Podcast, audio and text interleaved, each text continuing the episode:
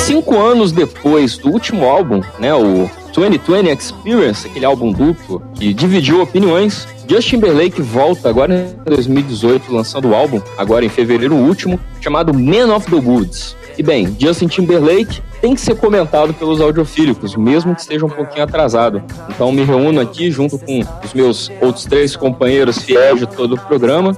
Eu estou aqui com o meu amigo e co-host Uther. Boa noite. Estamos aqui com a nossa pro gamer, nossa atleta do esportes, Júlia. Júlia, boa noite. Boa noite. E a pessoa mais importante na cadeia produtiva deste programa, nosso editor, Shiva. Shiva, tudo bom, cara? Como é que você vai? Estou bem, boa noite, galera. Mas eu não sou mais importante, não, galera. Não existiria sem, sem vocês. E vocês que estão ouvindo, nossos ouvintes, claro. Ah, que rasgação de cedo do caralho, hein? Tarcísio 2018. Vão se foderem. Pois é, eu, Tarcísio, estou aqui apresentando o programa. Como vocês ouviram aí na, na minha breve introdução, a gente já falou hoje sobre Man of the Woods, que é esse álbum que o Justin lançou em fevereiro.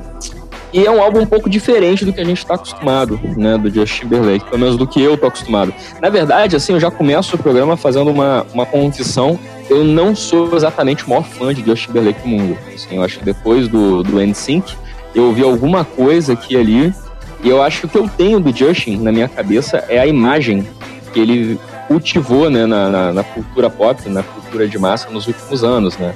A minha namorada estava olhando a Wikipedia do álbum, né? Ela viu que um dos títulos que dão pro Justin é do Príncipe do Pop. Então, eu meio que tenho a, a imagem do Príncipe do Pop na cabeça. E eu não sei se eu deveria estar surpreso ou não por esse álbum.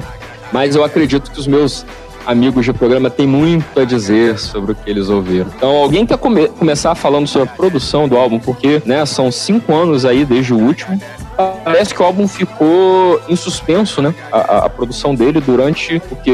Quase dois anos por causa do nascimento do primeiro filho dele, Isso, até onde eu entendo foi isso. Mas na verdade eu acho que secretamente o Justin ele meio que queria abandonar a carreira da música pop, né? Ele já tinha parado de dançar já faz um tempo, ele já era um cantor, cantor, né? Ele já tinha abandonado essa parte do pop dançante, né? Ele se juntou aos Tennessee Kids para fazer uma coisa mais bandinha, de interior, né? Resgatando essa coisa bem sul dele, né? E, e ele começou a fazer sucesso com filmes, né? Pra quem não lembra, ele participou do filme do Facebook, teve um filme lá, né? In Time também. É, é, você tá sendo bondoso, né? Sucesso eu não É, diria. sucesso, assim, mas, mas não era um 50 Cent, né, digamos Se assim. bem que eu não sei, né? Dessa galera que sai da música, talvez ele tenha sido um dos mais, um dos mais bem-sucedidos. É melhor que o Bon Jovi, por exemplo. Eu acho. Mas eu acho que ele queria ter abandonado, cara. Eu acho que ele, como diria você, né, Tarcísio, a hipoteca da casa não vai se pagar sozinha, né? Venceu a prestação, né? Tem que pagar. É, mas isso não tem cara de ser álbum que foi lançado por obrigação contratual, não? Foi uma coisa assim, tipo, ah, vamos fazer um outro álbum, vamos? Ih, vou ter um filho, quer saber? Vou parar com esse negócio de, de ser cantor. Ih, não, tem que lançar ainda. Ih, então vai lá, bota aí, bo- põe um nome escroto aí qualquer, vai, bota aí. Cara, eu não, eu não penso assim não, porque eu lembro do show no Rock in Rio e faz, faz jus à imagem que tá construindo mesmo. cara. Eu acho que é o caminho que o maluco tá querendo seguir. Mas eu acho que, é, entrando nessa, já, já que o Luther trouxe pra gente aí o show do Justin no Rock in Rio, e a Júlia eu acho que vai poder con- concordar comigo, porque a gente viu, né, junto. Ele pegou o mesmo show do último Rock in Rio que ele fez. É o mesmo show. O cara não vinha aqui há anos, é a mesma setlist. Com o mesmo retorno, né? Foi uma coisa que a gente até comentou, né, amor? Que, que, que era o mesmo show. Então, assim, eu acho que o Super Bowl também foi preguiçoso. É, eu lembro que eu fiquei animada, porque em 2013 eu meio que ah, obriguei o Tarcísio a ver o show, porque tava muito maneiro. Eu falei, olha, tava muito, muito competente no Tennessee. Só que quando ele volta em 2017, né? Isso, Eu fiquei olhando e, e aí eu comecei a comentar, ok, ele é a mesma música, ele tá entrando do mesmo jeito, ele está fazendo do mesmo jeito, só que a voz já não é a mesma, ele já não é mesmo o privilegiado da voz. Em certos momentos ele não aguentava cantar, então ele jogava pro público ou pros backings cantarem. Tem música que ele não cantou acho que nem 30 segundos na música. Ele jogava pra galera, sabe? Então e aí no final ele chorou, ele pegou alguém da plateia, ele fez um sururu lá e aí aquela coisa de hum. E eu lembro que as notícias no dia seguinte eram essas, sabe? Ah, Justin Timberlake chora. Ninguém falou do show. As pessoas falaram que ele ficou emocionado e chorou. Então, assim, meio decepcionante, né?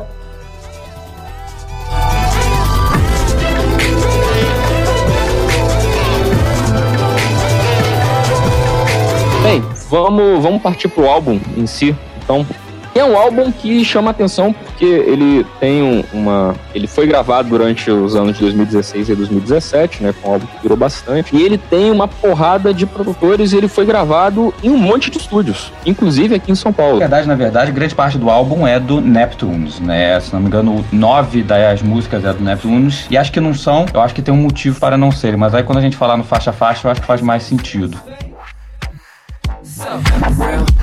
O disco abre com a, faixa Filthy, é uma faixa de 4 minutos, quase 5, e foi um dos singles do álbum. Quando eu comecei a ouvir o álbum, ela meio que já me botou com o pé atrás, porque eu não gostei dela. Eu achei uma faixa meio esquisita. Engraçado, eu gostei muito da introdução dessa, dessa faixa porque ela me deu a impressão dessa parada do, do, do Justin. É só impressão, tá? Do Justin querer in- investir mais em banda e menos em efeito, né? Porque o Justin, ele, ele, ele flertou já com vários estilos de música que foram populares nos últimos anos, nos Estados Unidos. É, alguma coisa de é, hip hop, RB, principalmente. Talvez alguma coisa de, de, sei lá, não sei como dizer, ser eletro. E aí eu achei que, bom, agora o cara vai dar um espaço pra algo mais, como posso dizer, orgânico, assim, menos, menos sintetizado. Só que aí você se engana, cara. Tem a introdução e aí começa um loopzinho aí, igual a tudo que ele já tinha feito. Pra mim, ela entra na categoria. É uma música do Justin tentando resgatar os fãs dele da época que ele trabalhava com o Timbaland. Inclusive com esse problema dela ter uma introdução totalmente diferente do resto da música, né? Four Minutes da Madonna tá aí, Antigona, pra provar isso. Pô, mas For Minutes é,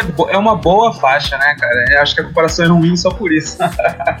Não, For Minutes é uma boa faixa, mas assim, eu acho que é, esse, esse álbum, ela, ele tem essas faixas que é o Justin tentando res- resgatar um público dele de, de uma época. E essa é a tentativa, foi o primeiro single, né? Lembro que eu e a Júlia vimos o clipe e achamos uma bela de uma bosta. Quando eu vi o clipe, o clipe é muito tecnológico, né? Então eu já não entendi o que que era o Man of the Woods com passando por Steve Jobs, com um monte de robôs e falando de tecnologia e do futuro. Acho que o clipe começa em 2050, alguma coisa assim. E é, um, é uma fábrica de ruídos, né? Eu lembro que eu não aguentei ver o clipe completo, eu tive que mudar o clipe para ver, porque a graça dele com o Timbaland é que tinha uns efeitos, mas a voz colaborava com os efeitos. E ali não, começa de um jeito orgânico e termina com um monte de tudo, sabe? Parece ruído de, de internet de, dos anos 2000. Eu, eu achei para mim é a pior faixa do álbum.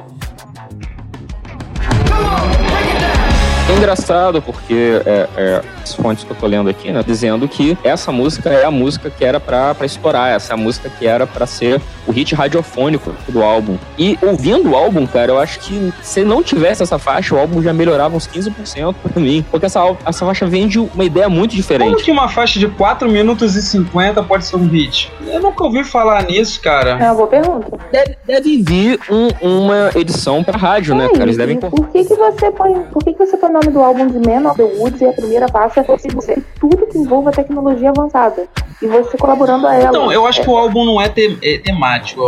Eu, acho que isso é uma causa uma falsa impressão e induz ao erro. Talvez o nome do disco seja uma falha. Porque assim.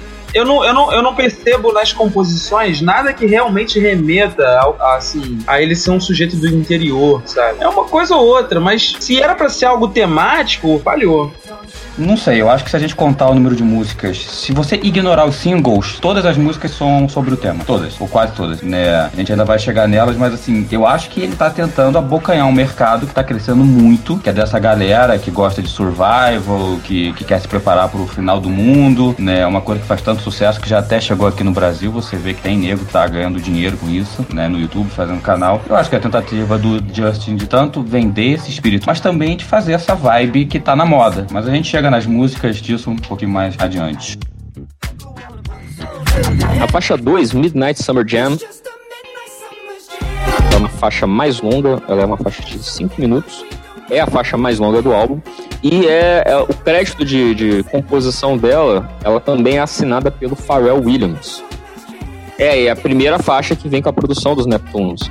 Essa faixa eu particularmente não gostei. Eu achei ela uma faixa muito repetitiva. Eu achei ela muito repetitiva, cara. Eu, ficava meio cansado de ouvir, sabe? Eu não, não gostei tanto assim, não. Eu achei do caralho, eu achei assim, eu entendo que ela é repetitiva, eu sei que é uma faixa ao, ao meu gosto. E na verdade eu acho que é muito importante já falar pro ouvinte, assim, só eu gostei desse álbum, tá? A maioria das pessoas, dos críticos, não gostaram. É, com bons motivos, eu reconheço todos. Mas pra mim, essa música que mistura essa batidinha tropical do, do Neptunes com, com esse violino do sul, com um solinho de gaita, é uma música de tiração de onda, dele falar que ninguém faz tão bem quanto o sul americano. Eu acho legal, assim, uma parte minha gosta dessa coisa. Eu gosto muito do som do Neptunes, eu acho que ficou uma mistura legal. Não, não, não ficou country, mas também não ficou totalmente é, eletrônico. Eu pessoalmente gostei, eu achei bem, bem animado. Cara, essa faixa aí, uh, Midnight Summer Jam, é boa. Não achei ruim, não. Gostei. Se o disco seguisse nessa pegada, eu ficaria mais feliz.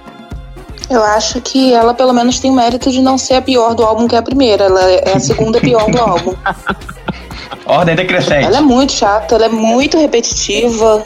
Nossa. É, é, é igual o Rebuff do Angra, ô, Júlio. É, é um álbum ao contrário, entendeu? Ah, é, talvez, talvez o excesso desse violino aí seja meio chato, né? Mas tirando É, isso. ele fica desconexo. Tem uma hora que o violino não faz sentido, que você fica assim, ok. Porra, que porre. Acho que é, isso é, é parte do porquê eu não gostei dessa faixa, porque é muita coisa acontecendo ao mesmo tempo, e aí a repetição, ela fica pesada no Não, seu mas ouvido. isso aí é a tônica do disco, né? Tá tudo acontecendo ao mesmo tempo agora. Então a gente vai pra faixa 3, Sós. Cara, eu, eu, eu tenho um pouco de medo do que essa faixa fez. E eu espero que isso não se torne uma tendência. Ela começa com um meme, cara. Eu espero realmente que a gente não veja mais isso no mundo da, da, da música mainstream, sabe? É lamentável É mesmo. você contar a piada e explicar. É, é muito chato, porra, escroto, cara. É. Essa é uma música que o Justin tenta fazer um meme. É, a primeira música ele também tenta com a frase Haters gonna say it's fake, so real. Né? Ele tenta, não emplacou nenhum dos dois. É verdade. Mas esse álbum é Também é um meme. Também é o mesmo. Esse, esse álbum tem três tipos de música: as músicas do Neptunes, as músicas pra tentar ser meme e as músicas pra lembrar o passado. Essa é uma música pra tentar ser meme, é uma bosta. Eu pessoalmente que gostei do álbum, eu não gostei. Esse Justin safadinho que ele tenta fazer, ah, você me dá o seu rosa, eu, eu te dou o meu roxo, isso não rola. Essa eu acho que já vale o mérito de ser a terceira pior do Então, pra discordar de você, eu gostei dessa faixa. Foi a primeira que eu ouvi, eu falei, hum, ok. Então a gente vai pra faixa 4, que é a faixa título do álbum, né? Man of the Woods. Vale aqui dizer, né, que o nome do álbum, ele é em homenagem ao filho do Justin com a Jessica Biel. O nome do guri é Silas. Parece que em latim significa justamente isso, né? O homem da floresta. Man of the Woods. Nunca mais vou olhar pro Silas Malafaia do mesmo jeito. Foda, né? Então, o que vocês acharam aí da faixa título, galera? Eu fico com a impressão que o trabalho do Pharrell com o Daft Punk é, não deixou um legado interessante pra ele. Existe um excesso de efeitos que ficam desencontrados na faixa. Parece que a faixa é recortada e colada diversas vezes, entendeu? Porque tem momentos da faixa que ela se torna aceitável, mas parece que ela foi editada seguidamente até se transformar nesse nessa coxa de retalhos, entendeu? É estranho, eu não sei explicar. Sei lá, eu não, eu não desgostei tanto, não. Eu acho que daí pra frente, tirando algumas faixas escolhidas aqui que eu não gostei mesmo, eu tive uma impressão geral do álbum, assim, que não foi lá muito positiva, mas. Eu ainda não formei nenhuma opinião sobre esse disco, pra ser sincero. Tem algumas partes dele que eu acho que podem ser agradáveis de ouvir, como por exemplo a segunda faixa pra mim. Mas essa aí, sei lá, cara, a forma dele cantar não encaixa com os efeitos da faixa. A letra que ele escolheu não, não, não se encaixa com a faixa direito, entendeu? Porque é uma faixa que ele tá que ele, porra, ele ama comer a mulher dele, entendeu? E que é, o- e é isso que ele faz ele feliz na vida dele. Porra, eu gosto de comer você e eu ainda gosto de falar isso pros outros. Só que, porra, a, a construção da faixa é bobinha, ela parece até uma, sei lá, uma cantiga, é, esquisita, entendeu? Não, não é muito interessante de ouvir ele falando sobre isso na- no arranjo que eu escolhi.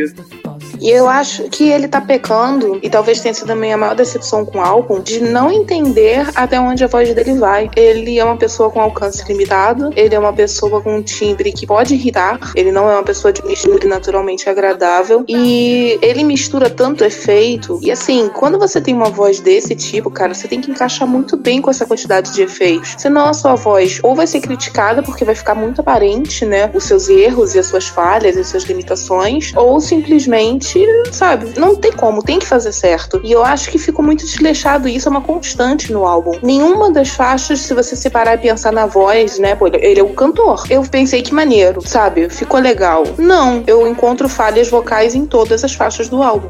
E eu, e eu acredito isso aos efeitos. Eu não acredito tanto a ele, não. Eu acredito aos efeitos em excesso. Eu acho que ele e o Pharrell são uma péssima combinação juntos, né? Não, assim, uma- nesse disco você diz, né? Porque anteriormente eu acho que Sim, sim, eles já sim. fizeram coisas legais. Eu acho, porque eu acho que o Timbaland não entendia mais o timbre dele. Mas então, é, eu queria até te fazer uma pergunta, então. Mas você não atribui essa, essa, essa falta de. essa- esse enfraquecimento da voz dele nesse álbum? Não um pouquinho coisa da idade também, não? Acho que a questão é que ele simplesmente não tem. Ele não é um cara. eh, ele não é, sei lá, o Robbie Williams, pegando essa galera que veio de boy band, sabe? Que tem uma voz legal, que ele pode trabalhar uma coisa maneira e ele simplesmente ele se perde com tanto efeito. Quando você tem uma voz pequena, eh, e isso não é pejorativo, não, mas no caso dele, se entupir de efeito e de. Sabe? Eh, você Não, percebe. mas, mas é eu tô falando, mas eu acho que isso não é culpa do Pharrell. Eu acho que é, isso é coisa de um cara que, como a gente já comentou, tava num processo de aposentadoria,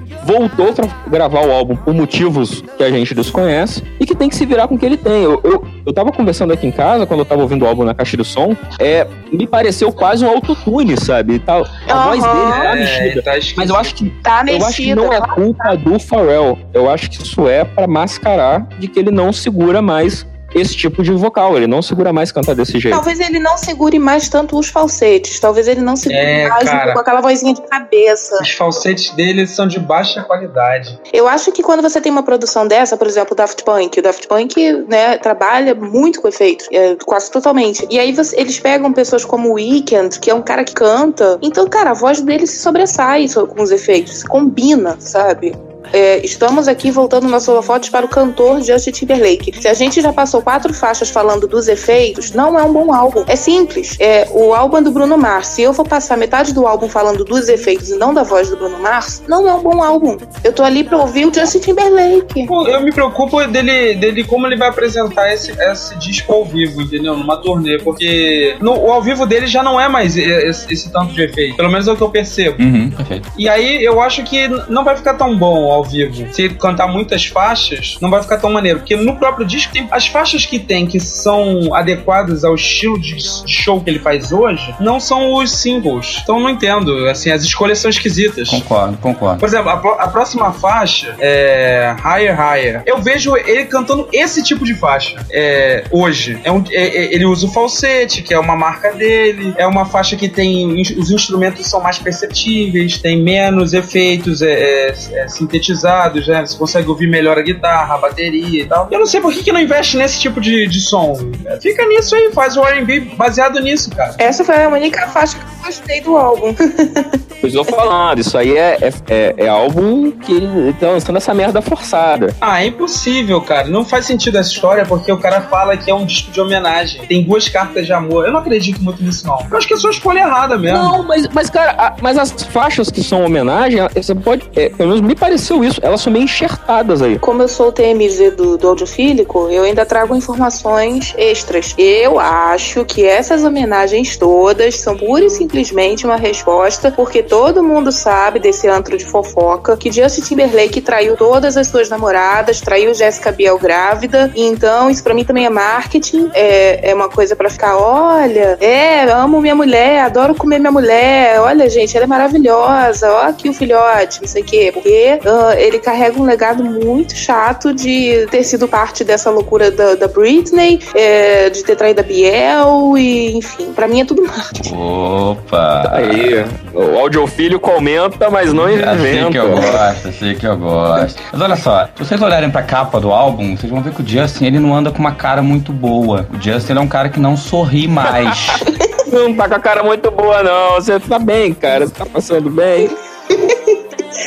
O Justin, ele é um cara que não sorri mais em entrevista nenhuma. Ele tá sempre sério. E no show dele, pra mim, ficou muito claro que alguém algum dia falou pra ele, falou assim, brother, tu é bom pra caralho. E ele, e ele, ao invés de fazer o que todo mundo faz, ah, porra, mas o Michael Jackson vendeu mais disco, né? O Beatles é mais famoso, né? Porra, eu sou mesmo, né? E o Justin, eu acho que ele se tornou essa pessoa que fez esse álbum achando que ia irritar pra caralho. Lem- Lembrando que a gente só tá falando do Neptunes, mas ele produziu todas as faixas, tá? Tá arriscado o Neptunes ter entregue pra ele uma faixa e ele ter botado os efeitos, né? Eu, eu, eu acho isso muito possível, cara. Sinceramente. botar o, o toque mágico dele. É, eu, eu acho o Wave uma, uma continuação do estilo que ele fez em Raya Raya, entendeu? Eu acho, eu acho uma música viável, porque ele se propõe a fazer no show eu hoje. pessoalmente não gostei tanto que ela é puramente do, do Neptunes, eu acho que aí realmente pesou, assim. Não, não tem nenhuma coisa do sul que ele tava trazendo. né? O cara pulou do mato pra falar da, do oceano. Sei lá, toda vez que eu vejo Wave, assim, em música, eu penso em MPB. Muito bom. Mas eu, eu acho que tem umas pegadas ali que realmente tem, tem a ver mesmo. Sabe, no, no- no- no violãozinho, a forma como bate na caixa da bateria. Tem sim. E depois a gente vai pra Supplies, Supplies que é uma faixa bem curtinha, né? Ela tá abaixo da marca dos 4 minutos. E ela foi o quê? Foi o segundo single do álbum. Essa é mais voltada pro hip hop, né? Das coisas que quando ele começou a ir pro hip hop. Batida bem simples, grave, Tentando mais pegar presente. o Justin antigo, né? Tentando pegar esse Justin É. dos últimos discos, mas ressalto que a maior vergonha alheia numa letra de música que eu já tive na minha vida. Que o Justin tá cantando como se ele fosse esses caras que se preparam pro, pro fim do mundo, né? Ele é um prepper, que eu acho ótimo, que eu acho maneiraço, façam mesmo, mas assim, tu não vai tentar comer alguém com esse papo de que quando o mundo acabar vai, vai ter madeira na minha casa, né? Vai, vai, ter, lá, vai ter lata de sardinha, né? Pode crer, cara. É, qual que é aquele joguinho que os jovens jogam agora que tem que construir? Fortnite. Não, é meio isso, tipo, supplies, olha aqui, vamos viver do mato, vamos construir o meu abrigo. Ai, ai, ai. É, Justin tentando vo- voltar no sex back. Esse negócio aí de ser, ser sexy vivendo da terra, se vocês olharem no, no Discogs, tem as fotos do encarte, né? E o encarte, cara, é muito assim. é, queríamos fazer es- essas fotos com Jason Momoa, ele não estava disponível, chamamos o Justin Timberlake. Porque ele não entendeu, ele não sacou essa vibe survival. É, quando você tenta colocar o sexy junto, ela só vende com esse estereótipo do macho alfa. Porque o filho da puta está lá carregando madeira, o maluco é forte pra caralho, ele é forte por algum motivo, né? Ele tem esse jeito ogrão. Então, assim, você vê o Justin Timberlake falando que vai querer te comer porque ele tá sendo cara survival, você vai rir, sabe? Faixa 8, Morning Lights, que eu achei a melhor faixa do álbum por causa da Alicia Keys. Assim, eu acho que quanto mais Alicia Keys no mundo, melhor. E essa faixa mostra que é, esse, essa máxima está certa. Ela é a única música do disco que não é produzida ou pelo Timbaland ou pelo Neptunes. Ela tem vários produtores, todos imagino eu que sejam inéditos na carreira do Justin, ou sei lá, só, só tenham feito uma música com ele. E tem produção, tem, tem letra do Chris, né? Stapleton, que vai fazer a próxima música. E concordo, acho que o Justin ele tem uma amizade bonita com a Alicia Keys. Eu acho que a música ela destoa dentro do tema do álbum, o que é um problema, na minha opinião, mas como uma música isolada, eu achei legal. Achei, achei bacana, eu acho que é, é- é o tipo de música, a gente estava comentando aqui da que esse, esse álbum vai ser apresentado ao vivo, né? Como é que ele vai funcionar em show. Acho que é tipo de música que dá pra tocar no show numa boa, que é uma faixa mais calma, mais tranquila. Eu preferia que a, a, a Adele cantasse essa música. Não sei porquê. Eu acho que essa música não é do Justin. Pode ser? Tu- Tudo bem, tudo bem. Eu também acho, assim. Eu acho que é talvez por isso que eu tenho achado que é a melhor faixa do álbum, assim, ela é bem diferente. Mas assim, eu, é, eu- eu acho que a, a minha queixa seria que desperdiçaram uma música muito legal num álbum tão mais ou menos. Talvez um dia a Alicia possa pegar uma música, essa música, e adotar pra ela. Não, vou fazer, né? a música é minha. A música é minha agora. Pronto, vai ser uma ótima música pra Lixa Kiss tocar no show dela. Pronto, aí, ó. Eu acho que o álbum tem duas músicas boas e essa é a segunda melhor música do álbum. É um, é um médio. Acho que a Alicia Keys vai fazer que nem ela fez com Empire State, que ela canta sozinha hoje em dia, e a música é ótima com ela sozinha, e eu acho que vai ser bem essa vibe. Eu espero que a Adele volte, venha cantar também. Adel, você que escuta o nosso podcast, Depois a gente vai pra Say Something, né? Que é a, é a última faixa dessa primeira metade do álbum. E ela é o nosso terceiro single, né? Um álbum de muitos singles. Isso. É, eu acho que assim, esse é, o cara escreveu a introdução antes do, do, do- de concluir o trabalho. É essa faixa aí. Porque assim, o cara falou assim: ah, pô, começamos por aqui. Qual é o nome do disco? Man of the Woods. E aí ficou, e aí o disco não tem nada a ver com Man of the Woods, e aí essa, faz essa parada aí, entendeu? Porque essa faixa, deve, é, pelo visto, ela deveria ditar o que vem ao redor dela. Mas não é isso que ocorre, cara. Não dita. É uma música sobre o status de celebridade do Justin, né? O quanto ele tem sempre uma opinião, o quanto as celebridades têm sempre uma opinião que muitas vezes eles se tornam mais importantes do que a caridade que eles fazem. Novamente, é uma música totalmente fora do tema do disco. É, esse é um disco duplo, que eles não tiveram coragem de chamar de um disco duplo, porque essa música não tem nada a ver com o resto do. Então, Então, por quê? Porque agora vem uma fa- a faixa 10, que é um interlúdio, né? Chamada Hers. É uma faixa de um minutinho. Ué, mas não tem mais nada pra falar? Calma. Pô, Ah, que você quer falar da Seição Fenda? É Sem lógico. Summer vamos- Theater. Pô, que isso, a participação é boa, a, a viola lá é muito boa. E eu espero que o Justin venha a integrar isso no seu, no seu repertório. A faixa é boa do disco. Uma das melhores, provavelmente. É, ela lembra muito Cry Me a River, né? Ela é esse Justin latino, então pra mim ela entra nessa categoria dele tentando resgatar um público. Mas o Chris, ele faz uma boa participação. Chris, pegue seu trecho nessa música e grave sozinho. Grande abraço. É a lição que a gente tira desse álbum, né? E aí logo depois vem uma faixa, uma, um interlúdio, né? Um breve, uma breve pausa, uma faixa de um minuto chamada Hers. É, e logo depois vem uma porrada, assim. São seis faixas seguidas, que se isso fosse um álbum de, sei lá, rock progressivo, seria uma faixa só, dividida em seis faixas. É, o interlúdio é gravado pela mulher dele, não é isso? Isso, é, é isso, é. Com a Jessica Biel, né? Ele fala que gosta muito de comer ela e ela tem que responder que ela gosta muito de ser comida por ele. É basicamente o que isso significa. E as seis faixas seguintes é o que o Shiva tá falando que é o, o, o que ele identificou como tema do álbum. Porque todas elas parecem que elas são o kit redneck norte-americano. Man né? of the Woods. Aí que mora o meu problema com esse álbum. Eu acho que essas músicas são muito boas. Eu sei que todos vão discordar. Ah, cara, é uma mistureba do caralho, pelo amor de Eu Deus. gostei dessas músicas. Eu, eu, não, eu não vou discordar de você, não. Mas eu acho que elas estão, como o outro tá falando, é misturado, tá no lugar errado. Tá tudo misturado no lugar errado, cara. Tá muita confusão isso aí, cara. Pô, essa, essa música flanela é, é, é muito errada, cara. Ela, ela não vai pra lugar nenhum, não tem direção, cara. Pra mim, ela não consegue nem ser a pior do álbum. Ela é a pior da carreira dele. Eu acho que ele conseguiu a proeza de conseguir fazer um negócio tenebroso. Porque é justamente isso. É, fica fake. É tanta coisa misturada que você fica, caralho, isso não vai pra lugar algum, tá? Você quer falar da plantinha, você quer falar do, do, do cheirinho da brisa da montanha, do bom ar. Ah, ótimo, mas brothers, sabe? Faz uma coisa com, com constância. E aí você fica seis sete faixas num, num cacete de efeitos, pra quando ele vem no Man of the Woods, continua com a cacetada de efeitos mais um pouquinho mais amenizados e com coisas que não chegam a lugar algum. E essa música é muito irritante. Meu É, Deus! Essa música aí era, era tipo assim, a, a nova musiquinha do violão em volta da fogueira, Ah! mas com um efeitinho. Só que, porra, é- fica uma merda, cara. O que eu acho, eu acho que esse álbum parece assim, é, é como se fosse um trabalho em grupo, que todo mundo contribuiu alguma coisa, no final passaram a justificar no texto todo pra parecer que o texto é coerente, mas ele não é. É aquele trabalho de grupo que cada um fala a sua parte, cara. Sim, é, é- são dois álbuns totalmente diferentes. É um álbum, o, o conceitual lá do Man of the Woods, que é o, o, o Justin Belay canalizando o Willie Nelson na cabeça dele, fazendo trancinhas. E um outro álbum que é o Justin tentando viver do que sobrou da carreira dele. Veio o produtor e passou o, o, o, o Levelator no álbum todo, sabe? E ficou tudo pasteurizado, tudo com a mesma cara. Bem, então depois da faixa 11, né, Flannel, você tem Montana. Melhor música da carreira do Justin Timberlake. Ó, Ah, meu irmão, que isso? Deus me livre. Ó, o cara mó presepada, lança Mal assim, prese... melhor música da carreira dele é uma vibe suave, é uma vibe bem tropical. Eu acho que, que o tema continua sendo mato, mas essa coisa leve.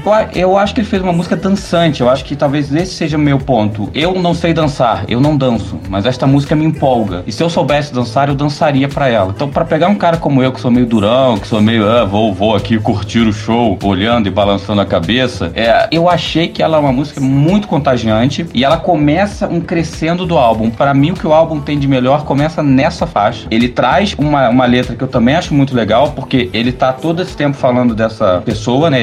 Eu, eu, acho que ele já para de falar da esposa dele aí, ele tá no eu lírico total, né? Sobre essa mulher que ele tá conhecendo interessado, mas no final ele compara com Montana, né? Que, pra quem não sabe, é um estado no norte americano, conhecido pela sua natureza e que é aonde a galera que gosta de survival vive e que muita gente que não gosta vive porque tem que viver ali. Então, achei legal, eu gosto dessa, dessa letra que meio que te surpreende, sabe? Ele tá falando dessa companheira dele, ele tá falando do lugar, ele a ama tanto quanto ele ama esse lugar. Então, eu achei legal, gostei, acho que é dançante, então por isso que para mim bate. E sem ser, eu acho que um eletrônico forçado, porque assim, Justin sempre foi muito eletrônico, gente. É. Ele, ele sempre foi. Então eu acho que essa tem um nível bom do eletrônico no meu, entende? É, ouvimos Justin Timberlake diferentes, realmente.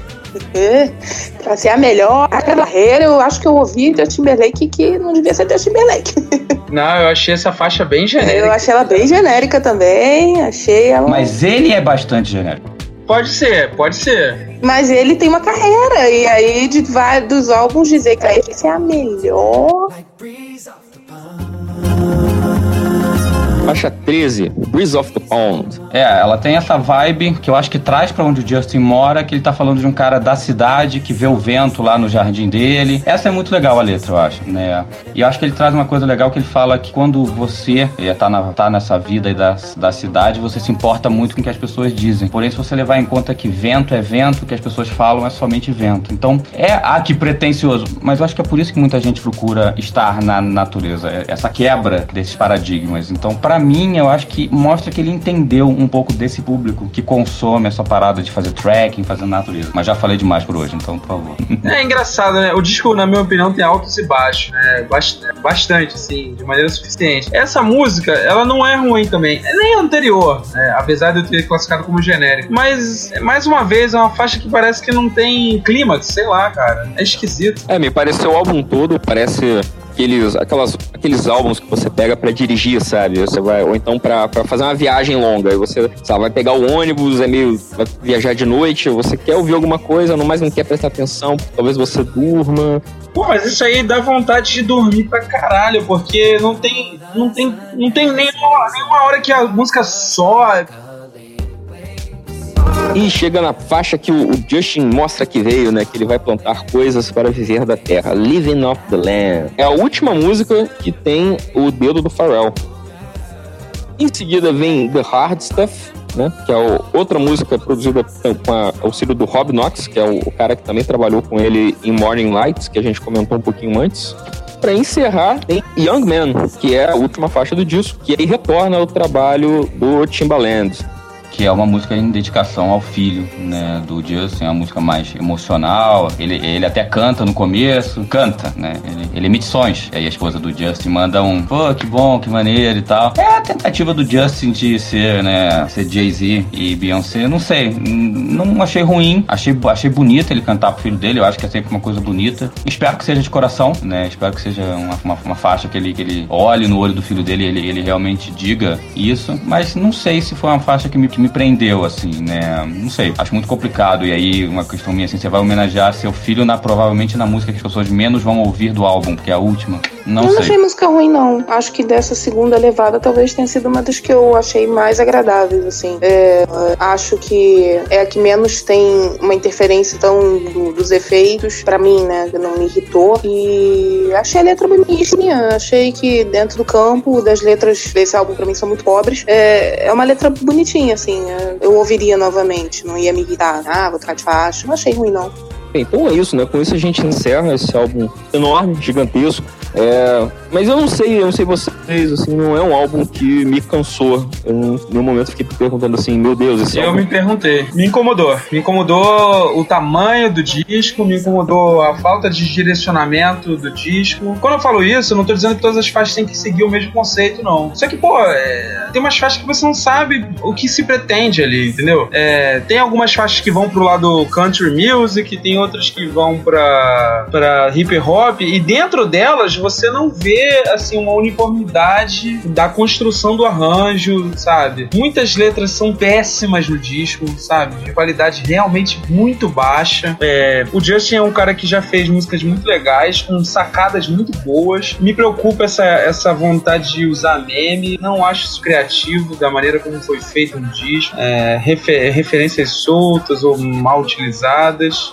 Da mesma forma que eu não indiquei o disco e não entendi também o disco da Montana, como é o nome dela? Miley Cyrus que era uma tentativa também de voltar às suas raízes, não sei o quê. Eu não entendo esse disco do Justin Timberlake. Talvez eu entenda menos esse disco do que o da Miley Cyrus. Então a, aproveita aí e já, já dá o seu veredito logo. Então você, se você recomendaria ou se você ouviria de novo. Não ouviria o disco de novo, não recomendaria, mas eu não odeio o disco. Assim, eu só quero que ele fique longe de mim.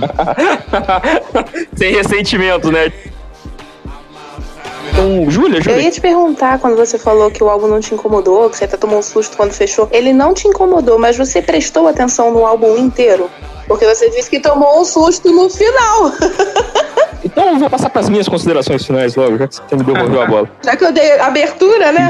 é, pois é, o, o, álbum inteiro, assim, eu fiquei, tava comentando aqui em casa, e pareceu muito um Justin Timberlake, cara mais velho, um cara que não é mais o, o, o sex back, não é mais o, o, o ex-namorado da Britney Spears, não é mais o cara do NSYNC. Não, ele é um cara, um cara mais velho, mais ponderado. É, tirando as faixas estranhas, as faixas esquisitas que eu meio que ignorei, essas últimas faixas, elas fecharam um álbum legal. Eu acho que, talvez, não sei, é, é, a intenção dele possa ter sido lançar esse álbum com essas faixas, mas a, sei lá, a gravadora, a produtora falou assim: você quer se despedir da carreira com um álbum bosta, que não vai vender nada? Vamos botar essas faixas maneiras aqui que vai vender pra caralho, chama aquele teu amigo Pharrell lá, vamos trabalhar com ele. Sei lá, eu comprei essa, essa ideia dele. Eu acho que talvez ele seja um cara que tá cansado, o cara quer viver de renda com os milhões dele, foda-se, sabe? Não sei. É o que a gente falou ali, uma hora ele tem que parar de dançar. Então, se for fazer alguma coisa parar de dançar, que ele se aposente e vai viver bem, vai ser feliz. É, eu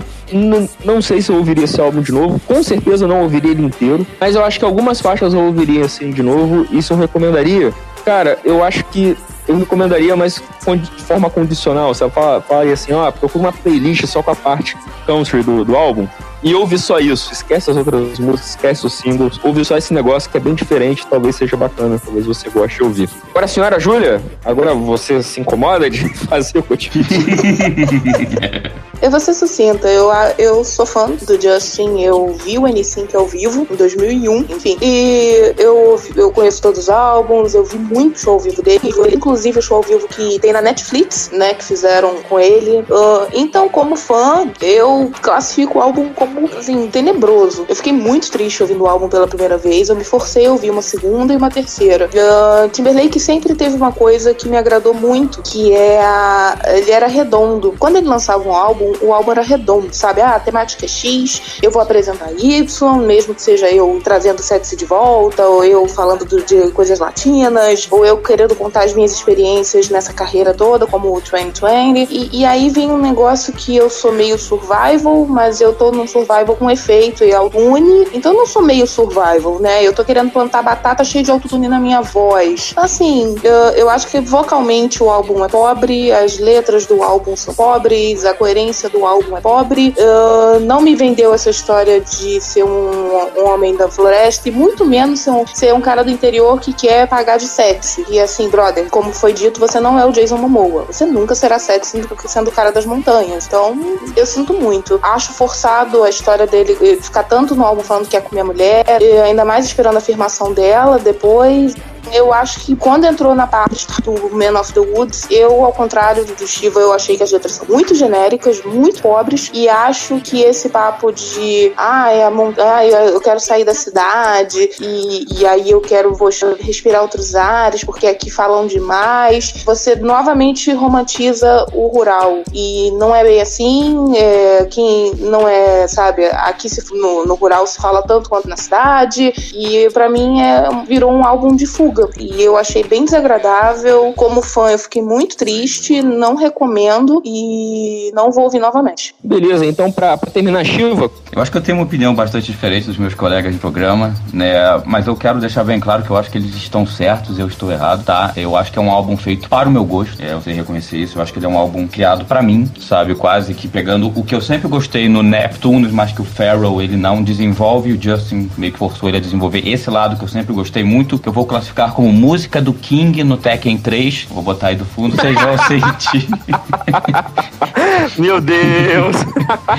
que eu lembro ouvir. Já é um outro estilo aí. É, opa! Que eu lembro de ouvir de fundo e dizer, caralho, um dia eu espero ouvir mais disso. Mas o que eu acho é o seguinte, ele é um álbum de pop, eu acho que ele é um álbum popular. É. Eu não espero que o Justin entenda sobre a vida country, ele tá cantando pra cara que não necessariamente vai se aprofundar nesse tema, assim como tantas outras músicas de tantos artistas pop realmente não, não aprofundam sobre tema nenhum, sobre na balada, sobre fazer sucesso, sobre pegar mulher, sobre pegar homem, sobre ser pego, sobre ser o cara que a, que a Rihanna quer pegar, que ela tá na balada e só tem olhos para você. Se eu vou ouvir de novo, uh, eu botei diversas músicas na minha playlist, Montana, Breeze, Breeze of the Pond, eu provavelmente eu devo ter ouvido umas 30, 40, 50 vezes. E se eu recomendo para alguém? Não. Eu acho que é um álbum que eu sei que eu gostei, mas ele é um álbum esquizofrênico, então você tem que saber ignorar isso. Ele é um álbum que fala de um tema que eu acho que eu me interesso, mas que grande parte da população também não, não se interessa, apesar de ser um nicho crescente. Então, não vejo por que recomendar. Acho que vai ser um álbum que, em geral, as pessoas vão ouvir e não vão gostar. Então, eu gostei, mas eu não recomendo.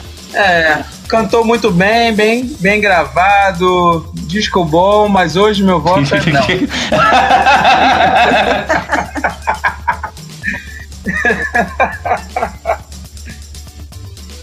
Então, para manter a tradição, vamos para o bloco de recomendações. É, Júlia, você já tem sua recomendação em mãos? Tenho. Eita, peraí. Eita, porra. Tenho. Recomendação pulmão novo. Voltei. Eu tô doente, eu tô gripada. Então, é, voltando. Eu ia recomendar o álbum, mas eu vou recomendar só a música. Eu vou recomendar a Rihanna é, e a música Russian Roulette que não sei se fala assim, deve se falar assim, espero que se fale. É, é do álbum Rated R, que foi o álbum pós confusão e agressão do Chris Brown. Para mim, o melhor álbum da Rihanna é o que tem Rockstar com o Slash, tem Te Amo, tem um monte de música. Eu acho ali que a Rihanna é, justamente se consolida e faz um álbum muito agradável, muito, muito redondo e muito bom. É, acho que ele justamente sai desse vazio que até se falou no programa de que do pop, do pop ser mais vazio. Eu acho que esse álbum é um álbum que ela pegou as experiências dela e fez de um jeito muito natural, porque, bom, ela vivenciou aquilo, né? E a música em si é muito boa, é muito bem produzida, ela tá cantando muito bem. E para quem tiver curiosidade depois quiser ouvir o álbum, eu acho que vale muito a pena, porque é um álbum pesado, né? Bom, ela tomou três chutes na cara, né? E ela transmitiu isso pra maneira, pra, pra forma artística de um jeito muito interessante. Eu não sou grande fã da Rihanna, mas esse álbum em si, para mim é muito bacana e essa música talvez seja a melhor do álbum. Say a prayer to yourself. He says close your eyes. Sometimes it helps. Muito bom, muito bom. Eu vou recomendar um álbum de 2016 chamado Cota, K-O-T-A. É o álbum do Taylor Hawkins. Taylor Hawkins, se você ouvinte está puxando da memória aí para ver onde você ouviu esse nome antes, é o baterista do Foo Fighters. É que ele tem um projeto paralelo dele, já que no Foo Fighters é aquela banda onde todo mundo faz um pouquinho de tudo, né? Menos o Dave Grohl. e canta também. Então ele é um cara que ele toca guitarra, ele canta. E esse álbum do projeto paralelo dele é muito bacana. Na verdade, não é nem exatamente um álbum, ele é considerado um EP, porque ele tem só seis faixas. Mas eu, eu, considero assim que o que eu não gosto do Foo Fighters, o Taylor Hawkins faz muito, muito, muito, muito melhor no álbum solo dele. Eu acho que se esse álbum, essas músicas fossem pros álbuns do Foo Fighters, talvez eu gostasse mais da banda. rockzinho muito despretensioso, uns refrões muito legais. E o trabalho dele de instrumentista, né? Ele, no Foo Fighters, ele é um excelente baterista. É, eu acho que o trabalho de instrumentista dele desse álbum é muito bacana. Eu acho que foi uma boa surpresa, assim. Tanto que ultimamente eu venho ouvindo, eu pego as coisas no Spotify, eu ouço e depois eu, eu tiro o download, eu vou baixar outras coisas. E esse álbum tá, tá durando aqui um tempinho. Então eu acho que vale muito a pena, assim. Então, cota do Taylor Hawkins.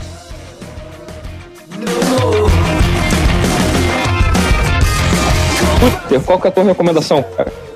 Cara, eu vou indicar um disco que outro dia eu falei lá no, no nosso grupo que eu uso como limpeza musical. Gemidão do Zap. É o primeiro disco do Smash Mouth, cara.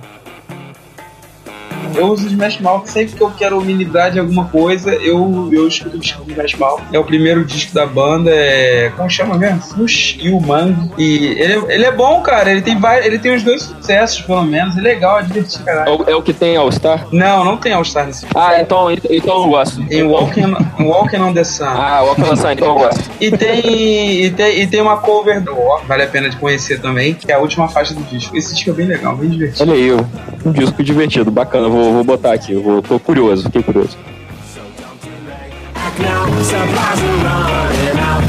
Shiva, qual a sua recomendação, cara? Bom, como no audiofílico a gente trabalha igual a Dilma, quando a gente chega na, na meta a gente dobra. Como o Uther reclamou de um álbum de uma hora, eu vou recomendar um álbum de duas horas. Eu vou recomendar Melancholy and the Infinite Sadness, do Smashing Pumpkins de 1995. É um álbum extremamente rico na, na sonoridade dele, muito, muito mais acho que das melodias. É um álbum que tem timbres muito únicos, é um álbum bastante suave. Não, não é um álbum tão triste quanto o nome faz você pensar, tá? Tem umas porradeiras, tem Zero, tem Bullet with Butterfly Wings. Mas o que destaca ele para mim são as músicas mais reflexivas, como Porcelina of the Vast Oceans ou, ou Stumble, Stumblein. É um álbum que eu acho muito bonito. Só que, se você for ouvir ele num aparelho que seja muito agudo, você não vai gostar dele, tá? Ele tem uma mixagem mais pro agudo que pode te dar uma dor de cabeça. É, Shiva, deixa eu te perguntar, você recomenda, porque esse álbum ele foi remixado, né? Ele saiu um- um- uma versão remasterizada, eu acho, dele em 2013, 2001, há pouco tempo. Você recomenda o quê? A, a, a mixagem original dele ou o remaster? A diferença é pouca, mas eu recomendo o remaster dele porque a acho que quinta música, perdão, a sétima, To Forgive, se você ouvisse ela antigamente numa caixa de som ruim, ela dava um apito agudo insuportável. Então eu acho que eles cortaram algumas arestas, mas assim, ele continua sendo um álbum bastante agudo. Isso, isso não é um defeito, tá? Isso é uma qualidade dele, na minha opinião. Mas assim, eu recomendo que peguem a versão nova, até porque eu acho que é a versão que vai ter no, no Play e no Spotify. Então, galera, não tem muita escolha. Ou se você for rico, você compra aí o, o, o vinil, que são seis lados. É, Smash Pumpkins tá com dificuldade pra vender esse retorno aí, né? Tá, Tá, precisando gerar valor agregado. É 20 anos sumidos, né? Não, não, não tem nenhum álbum deles em nada mais, porque eles não lançam É. mais no Play nem no Spotify, são fora do sistema, então, porra. Tá com muita dificuldade de vender ingressos aí. Smash por Smash, prefiro Smash Mal. O duelo. Então é isso, galera. Esse foi o programa de hoje. Eu espero que vocês tenham gostado. É, nós estamos no Facebook e no Twitter, né? facebook.com e twitter.com barra audiofílico. Nós temos um e-mail também, audiofílico podcast, gmail.com. E é isso aí. Conte pra gente como estamos dirigindo, o que poderemos, o que podemos fazer por, por você hoje, né? Então, um forte abraço, galera, e até a próxima semana com o nosso próximo programa. Valeu, galera.